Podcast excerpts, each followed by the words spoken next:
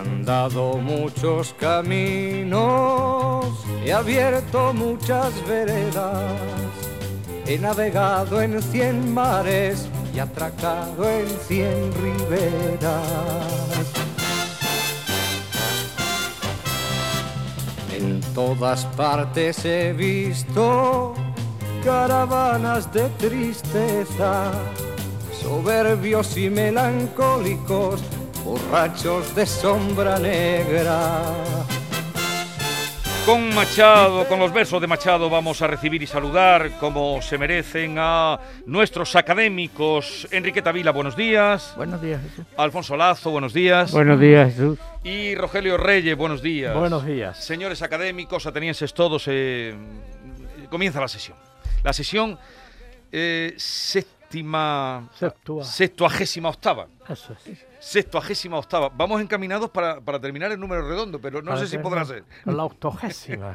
La octogésima. Bueno, pero empe- empezamos con números redondos. Eh, Exacto, eso está bien. Sí. Sextuagésima, sextuagésima octava sesión académica. Tengo varios temas sobre la mesa, eh, tengo varios temas, varios temas en los que vamos a entrar ahora, pero mm, quizá, eh, bueno, varios temas. Empezamos por los premios entonces. Con los ¿Qué premios. os ha rebotado? Lo Venga. más escandaloso. No, yo quiero decir. Ah, bueno, perdón. No, era era de mi opinión sobre un premio que también se ha dado. Ah, eh, adelante, adelante. No, el de. que- me temo que sé por dónde vas, pero Bueno, eh, lo diré, es el premio de literatura del. El premio Príncipe de princesa Asturias. de Asturias. sí, princesa, eso. A Emmanuel Carrer, que es uno de mis escritores favoritos franceses. Sí. Yo, yo tengo dos eh, escritores favoritos franceses de hoy, de Sí. hoy. Uno es Houellebecq y otro es justamente Emmanuel Carrer. Desde y- luego, sigues teniendo, sigues siendo rebelde, ¿eh? Sí. Sí, efectivamente, porque aparte siendo de que escriben muy bien, son los dos eh, incorrectísimos, políticamente incorrectísimos. y son hombres libres y entonces eso me entusiasma, me entusiasma. Me he leído todos de los dos, del, de. Houellebecq y de Carrer. Yo a Wellever lo sigo, a Carrer también, a Sí. Carrer también, pero además hoy titulan en el diario El País, no sé, en el, digital, entre comillas, una frase de él, dice, los españoles y los rusos no son gente del todo razonable. Bueno, pues no, eso se molestará mucho a los rusos y a los españoles, pero en fin, yo pienso que en España la emotividad suele primar sobre la razón. Es un carácter. Luego hay gente que son muy razonables, obviamente, como en todo, ¿no? Pero que la mayoría de los españoles somos muy emotivos, muy emotivos, y eso a veces nos impide razonar adecuadamente. Sí, ese es un viejo tema, ese es un viejo tema que tiene ya sus precedentes, la idea de esa, esa identificación entre el alma rusa y el alma Sí, es española, que se parecen ha sido-. Se ha convertido casi en un tópico. Eh, exacto. Eh, sobre todo a raíz de los escritores del, del realismo, de, de Tolstoy, de eso es. de escritores que tenían una fuerte espiritualidad, sobre todo Tolstoy y tal. Y eso es un tópico que verdaderamente, bueno, yo no estoy en grado de, de- de decir si tiene visos de realidad o no, pero evidentemente son como los dos extremos de, de la geografía europea y como si paradójicamente pues hay una identificación. Esto es un lugar común Sí, que probablemente tenga fundamento, pero que no es nuevo. No es nuevo. Está ya, digamos, tiene una tradición, ¿no? Sí, Sí. lo que ocurre es que en este caso ese periódico que tú acabas de citar lo ha puesto con toda su mala intención.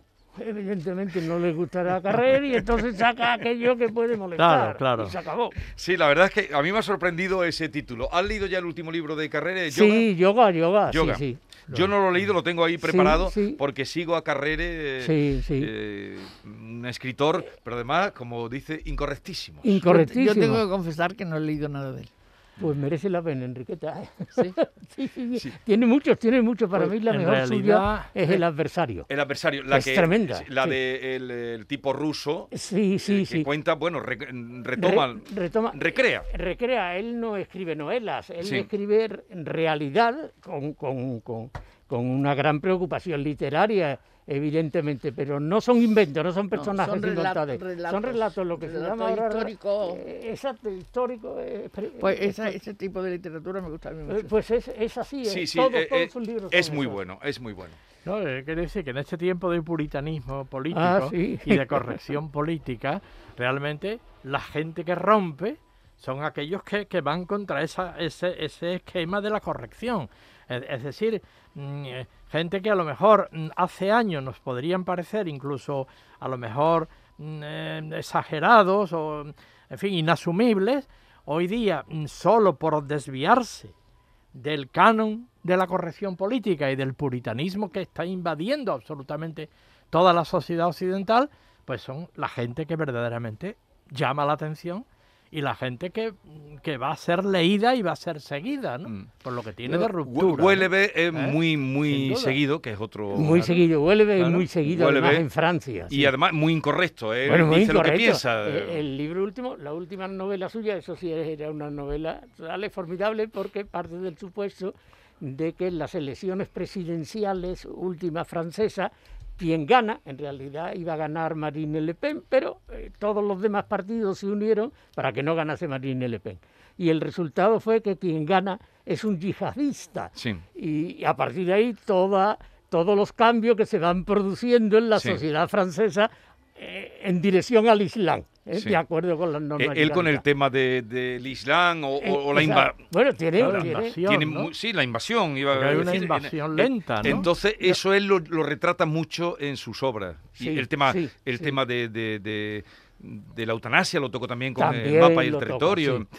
Bien, vamos ahora a hablar. Ya, ya que estamos en premio, en premio de puritanismo, vamos a hablar de Vamos, los eso, premios. vamos a Ah, los ah, premios. Los sí. premios de investigación. Vamos ¿no? a ver, los premios de, le- los premios de investigación, Absolutamente escandaloso. ¿no? eh, pero vamos a contárselo a los oyentes que no lo hayan oído, los galardones más prestigiosos que se dan en investigación llevaban el nombre de grandes personajes como Juan de la Cierva, Ramón y Cajal, que tienen calle principal en casi todas las ciudades, Sí, el pueblo, casi todas las ciudades. Gregorio Marañón, Eso es. pues le van a quitar el nombre. Y entonces, Menéndez, Menéndez Pidal. Menéndez Pidal, a partir de ahora, esos Sí, premios... Menéndez Pidal. ah, bueno, hay más, ¿eh? podríamos decir Un más. exiliado Menéndez Pidal. El pobre, ah, bueno, y Malaspina. Malaspina, Malaspina. un Malaspina. marino que hizo una, una, una expedición Y fantástica. a, y a él, ¿por qué se la han quitado? Pues, a a- Malespina, que- eso, que, esa que es la tuvo pregunta. que ver con la guerra civil. Eh, entonces, Malespina.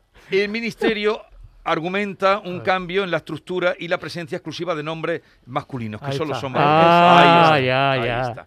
Entonces, eh, ahora van a pasar a llamarse como premio de biología, premio de medicina, premio de transferencia de tecnología.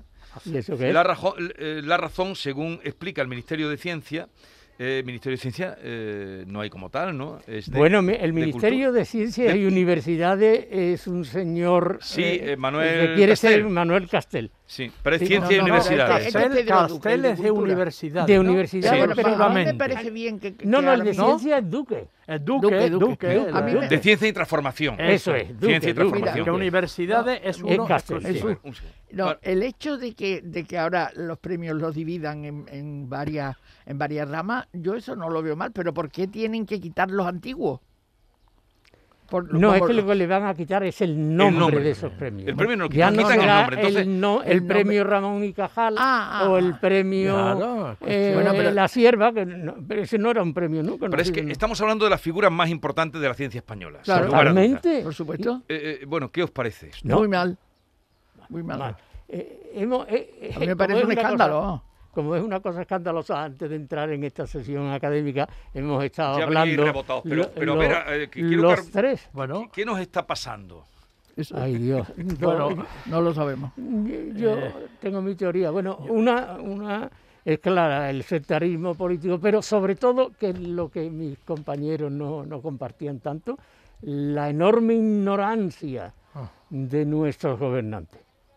¿Eh? La enorme ignorancia de nuestros gobernantes, que claro, que cuando quitan eh, el nombre de Ramón y Cajal, Ah. resulta que Ramón y Cajal eh, ha sido el único premio Nobel de Ciencia que, que ha existido en España. Ah. Y bueno, pues y se Alfonso, yo eh, discrepo, no es ignorancia. Sí, Porque ya. claro, como hasta el, el- el bachiller más elemental sabe quién era don Santiago Ramón y Cajal, por lo menos. A lo mejor la cierva y el autogiro no lo sabe. Pero don Santiago Ramón y Cajal, o el doctor Marañón. Bueno, y el doctor eh, Marañón, evidentemente, esa no, no es un, para No, mí no es un problema Marañón de, es un problema de sectarismo, es un problema de fanatismo y, y es un problema de, de- de- es decir, de, de tendencia hacia una suerte de totalitarismo cultural, ¿eh? de adoctrinamiento cultural. Y luego está naturalmente todo el tópico del feminismo militante, porque hay que poner nombre de mujer y tal. Pero yo no creo que sea ignorancia, porque sería demasiado supina esa ignorancia. Yo creo que es eso, sectarismo, fanatismo y adoctrinamiento, intento de que es muy de la izquierda, es decir, mm, fabricar a un hombre nuevo a través del laboratorio de la política. Eso es ya una constante en, los- en- en- en las- en los regímenes de izquierda o de derecha, digamos, más radicales, los que tienden hacia una suerte de totalitarismo. Y por ahí vamos, evidentemente, por ahí en- vamos. mm, Jesús, A ver, yo el hecho de que mm, de que, quite- de- de- que hayan pensado en, el Ministerio de Cultura de Pedro Duque quitarle los nombres a los premios.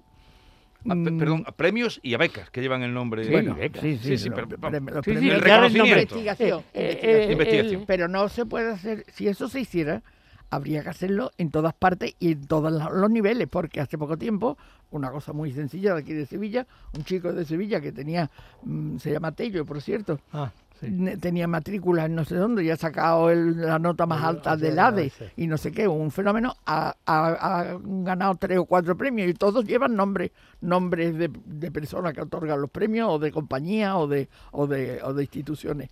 Llevan los nombres. Entonces, o, o se quita para todos, o cómo lo vas a quitar en el Ministerio de Cultura, además esos nombres insignes, por favor. Es que es vergüenza. Es que, eh, es que son los más grandes que tenemos. Y es que Sí, sí, es no hay lo más pueblo que no tenga una calle Ramón y Cajal. Sí, claro. Exactamente. Eh, eh, pueblo mm, que tenga una calle y una calle principal. La calle La Ramón y Cajal principal. suele, digo que está siempre. eh, eh, ¿A qué viene esto ahora? No- Bueno, pues viene, eh, yo eh, Porque Va- si es el tema de la mujer, lo que hay que hacer es revitalizar a las mujeres que hayan estado olvidadas, que en eso estamos todos de acuerdo. Claro, de y acuerdo. se está haciendo, se está haciendo mucho en, en la literatura. se ha dado un avance. pero, Bueno, el, el- el premio Concha Caballero, que yo tuve el honor de recibir hace poco tiempo sí. en la UNIA. Sí, Pues sí. ta- un- un- Uno nuevo a nombre de Ah. una señora, Concha Caballero. Pues ya está, A ver. premio Concha Caballero. No, lo, lo que digo, eh, lo que estoy diciendo de la ignorancia no, no es totalmente contrapuesto a lo que dice Rogelio, que es el fanatismo, porque son las dos cosas, son fanatismo e ignorancia.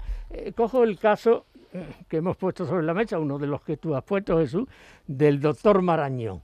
Dice, ¿Por qué, ¿Por qué se quita el nombre del doctor Marañón, que además fue una figura popularísima, tanto en la medicina práctica, la gente iba a Madrid, ¿verdad? En los años 50 en España a ver al doctor Marañón, porque era un sabio de la medicina, pero también era un sabio historiador, tiene admirables, admirables libros, ¿no? Olivares. Antonio Pérez. uno- Antonio Pérez es un libro extraordinario. Bueno, ¿por qué entonces esta hazaña? Pues porque en, eh, el doctor Marañón tuvo un hijo que se afilió a Falange durante la guerra civil, punto. El doctor Marañón estaba en el exilio, pero claro, tenía un hijo que estaba combatiendo con las tropas de Franco. y eso es él- imperdonable. y porque él después trabajó aquí Bueno. en- desde muy pronto. Volvió cuando, cuando Franco. Bueno, no, claro, volvió como volvieron volvió, muchísimos otros y pero como pues terminaron tiene- por volver tiene- todos. Tiene publicado el libro ese que yo te he dicho, Antonio Pérez. Sí, Antonio Pérez, dos volúmenes. He leído varios, Don Juan también lo he leído, varios Sí. suyos. Pero Antonio Pérez, que me llamó mucho la atención, porque yo ya lo había leído, pero no me había dado cuenta. Pone al primero, y está publicado en el año 42 o 44, no me acuerdo. Y, y pone mm, a caer de un burro a Felipe II. Sí, Que en esa época, digo, ¿cómo le dejaron publicar Pero- en esta época? que Felipe, no- Felipe ver. II era medio santo este libro. No, no solo eso. Rogelio, a ver. No, no solo eso, Marañón fue uno de los mm, inductores de aquella asociación por la República, junto a Antonio Machado, a Pérez Ayala Claro. y otra serie de gente, ¿no? Eh, lo que pasa que también fue... Ortega, y Unamuno. Ortega, Unamuno. Esto no se suele decir, pero también fue uno de los primeros que se exilia, pero se exilia como le ocurrió a Juan Ramón Jiménez o como le ocurrió a Ortega, en ese primer exilio que no se nombra, huyendo no de la represión franquista todavía, sino de, la, de los milicianos que estaban en la retaguardia madrileña que pusieron en riesgo la vida de estos señores. Esta gente se, re- se va de España, pero muy pronto, Juan Ramón Jiménez, que lo confunden con un cura y están a punto de meterlo en la cárcel y Sí. tal. Se van a finales de agosto del 36, cuando todavía no se sabía si aquello iba a ser una guerra civil o no iba a ser una guerra civil. Quiero decir, si aquello se iba a prolongar o no se iba a prolongar. O sea, a- lo que pasa es que, mm, que sé yo, Marañón, como le pasó pues, a don Ramón Menéndez Pidal y le pasó a Ortega, etcétera, es de los que vuelven, que vuelven es, a la España es. franquista. Y eso tampoco se le perdona. Absurdo, pero no se le perdona. Pero Juan de la Cierva, el pobre lleva una racha. eh, No, lleva- ese no tuvo nada que No, pero digo porque eh, cuentan también Sí. a raíz de todo lo que se está. Bueno, hoy hay comentarios aquí de todo el mundo, ¿no? De Ángel Viña, de Sánchez Ron, de, de todos echándose las manos Manuel a la cabeza, diciendo que qué es esto, ¿no? Los historiadores echándose las manos a la cabeza de que de dónde, de qué es esto, ¿no?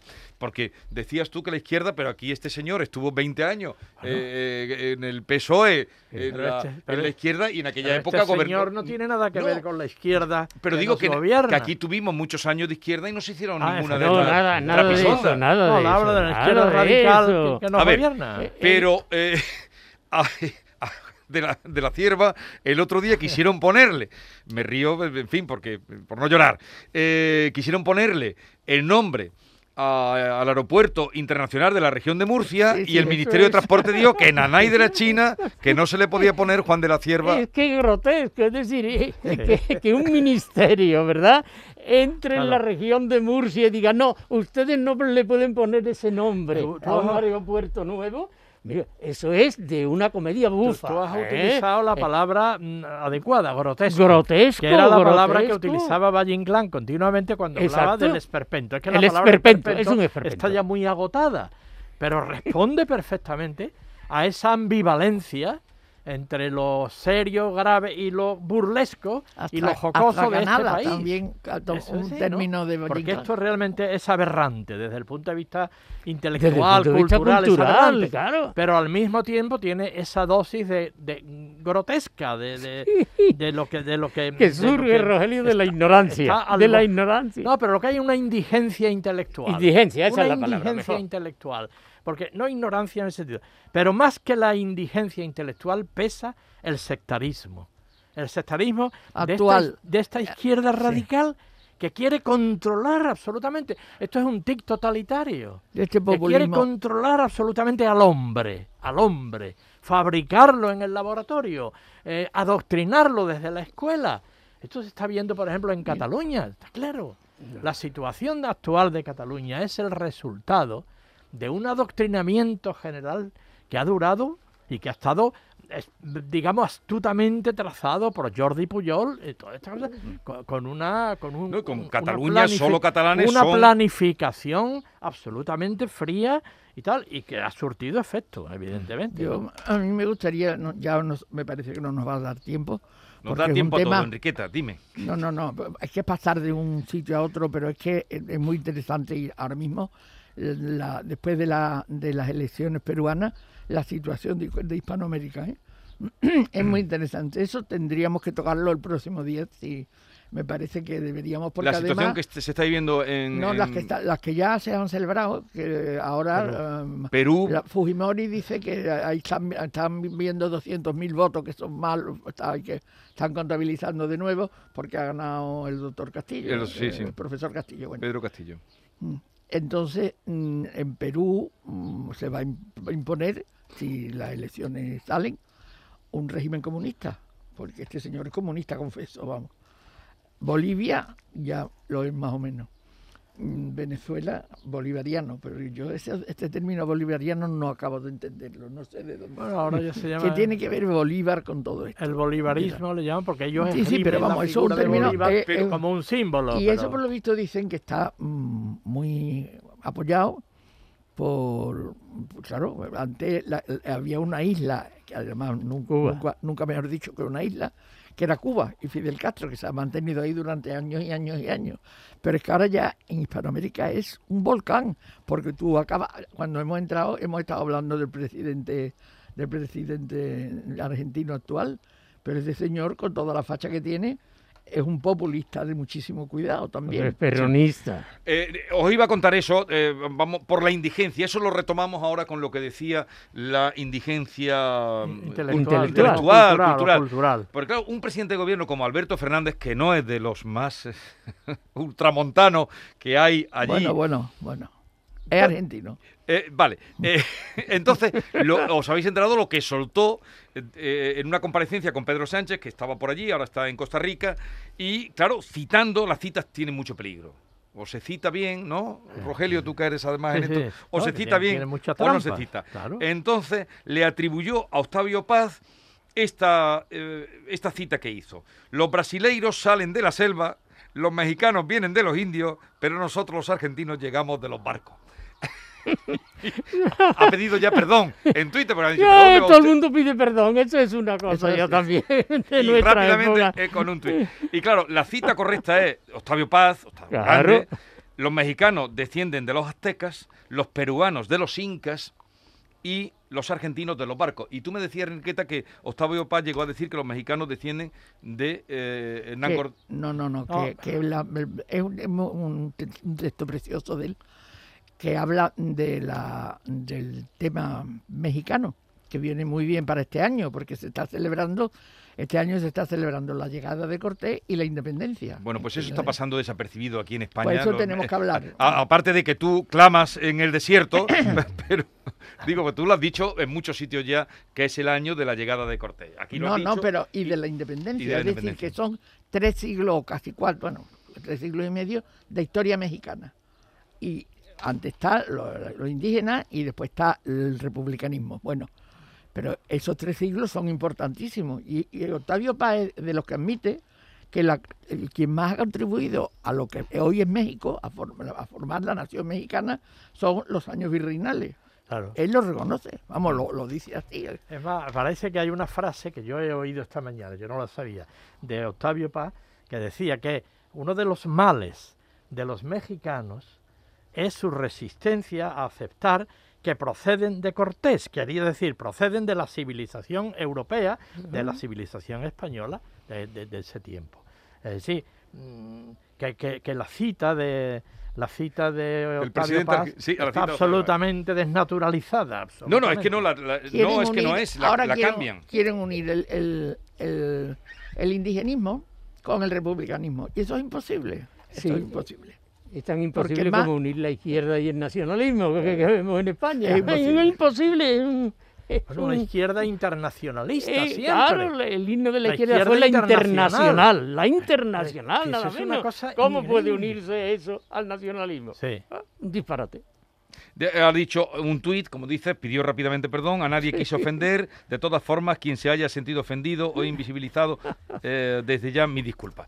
Eh, en fin, Eso está muy de moda. Eso también es mucho de la corrección política, el pedir perdón continuamente. Bueno, si estás equivocado de verdad, como en este caso pide perdón. Pero di, soy un ignorante. Miren ustedes, he citado a un personaje que no he leído nunca. Ea. exactamente. Vamos a ir terminando ya, que veo que se pone la gafa Rogelio Para leer su poema, siempre nos admira.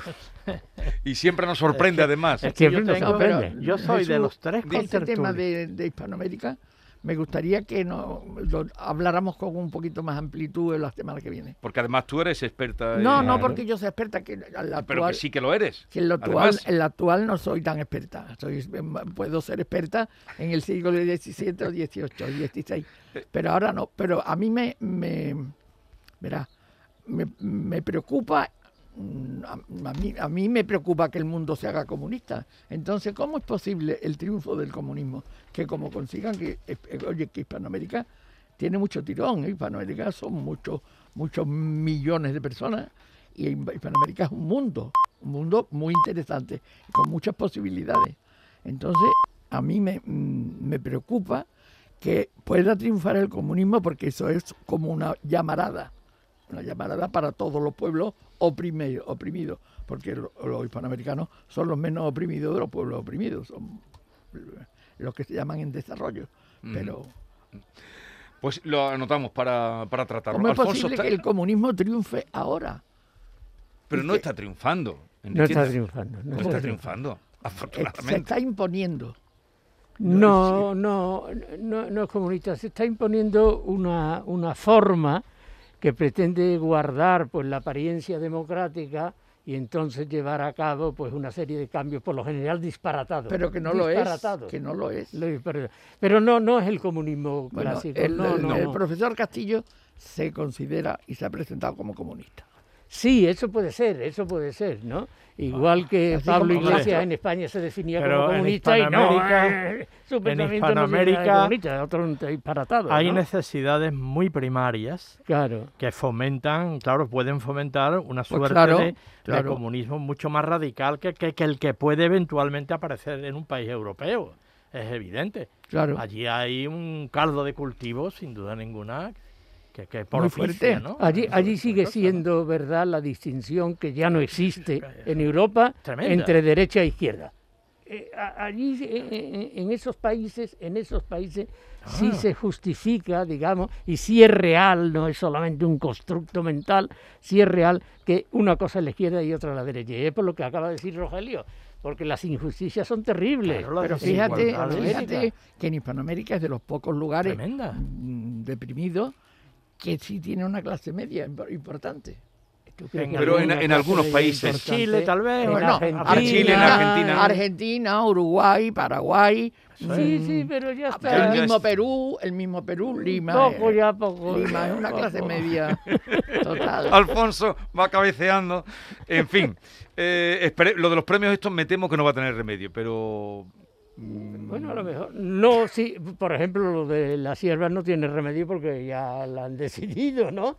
Aunque pueden Pero, volverse atrás y Aunque "Póngale veo, veo hay, que hay quiera". aquí todos este, eh, historiadores de prestigio. de eso, a lo mejor vuelve atrás. Me parece tan estúpida, tan estúpida la decisión y tan ignorante que yo tengo la esperanza de que vuelva, vuelva. atrás, de que reflexione un Una poco. especie de vergüenza nacional. Claro, de- ¿no? y europea. Pero luego, ¿cómo nos vamos a extrañar cuando empiezan a, a derribar estatuas de Colón? Claro. Evidentemente. Y de Fray Junípero. y de Fray Sierra. Junípero. Ah. Y se derribó una estatua. Bueno, se cambió de sitio. Tenemos tiempo. Eh, con- Tenemos tiempo, Rogelio, no te preocupes. Vale, no te preocupes. No, que tenemos tiempo. Bueno, también eh, al, al- este Cervera le quitaron. Bueno, eh, allí han quitado unas pocas. Eh, Esto, empezó en Cataluña en eh, eh, quitaron unas pocas. Y Colón está de arriba de milagro. Bueno, porque creen que es catalán. Claro, pero- pero, pero esto empezó pero- cuando se quitó de la Biblioteca Nacional, del vestíbulo de la Biblioteca Nacional, la estatua de Menéndez Pelayo, que fue con el gobierno de Zapatero, cuando nombró a una señora, que no quiero dar el nombre, directora de la Biblioteca Nacional. Y su primera medida fue retirar a Menéndez Pelayo por reaccionario. Bueno, Sí, sí, eh, Menéndez Pelayo era un reaccionario, evidentemente, y un integrista eh, católico, pero ya era una mente. Claro.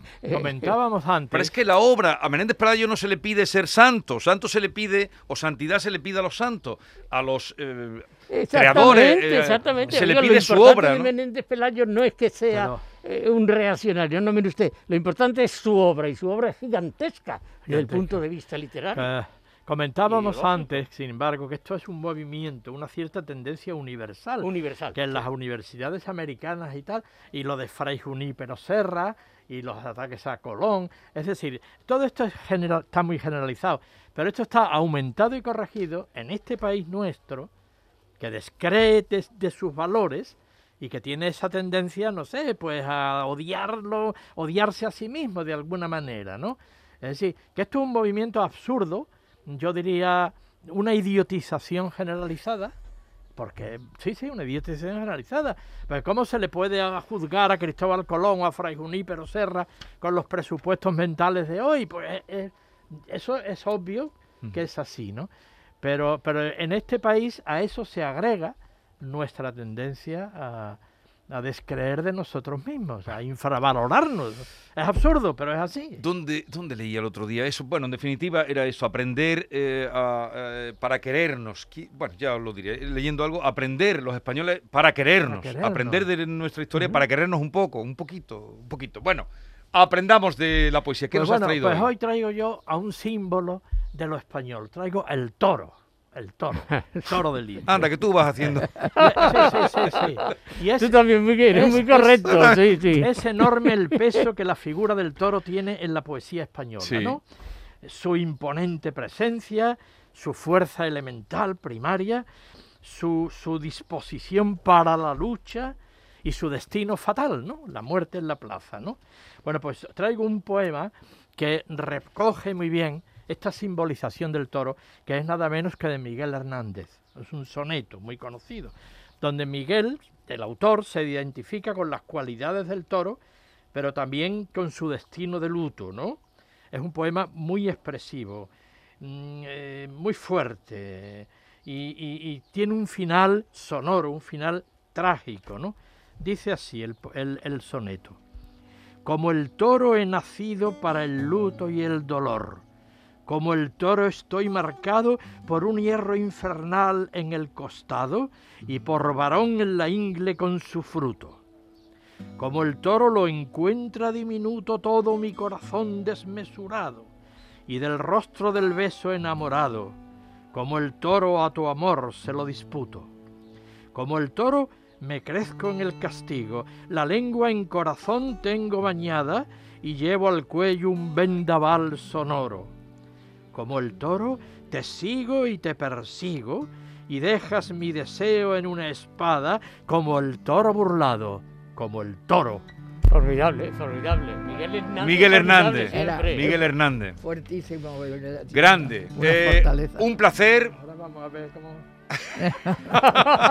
Ahí está Rogelio. Es que estamos todavía en el aire, Rogelio. Miguel Hernández, no, no, si tú aquí todo es escenario, es que le dice como eh, Rogelio deja siempre muy alto y luego viene Yolanda, eh, nuestra Yolanda. querida Yolanda Garrido, y luego encaja ella, pues ha dicho, ahí te dejo el toro, ahí vas a.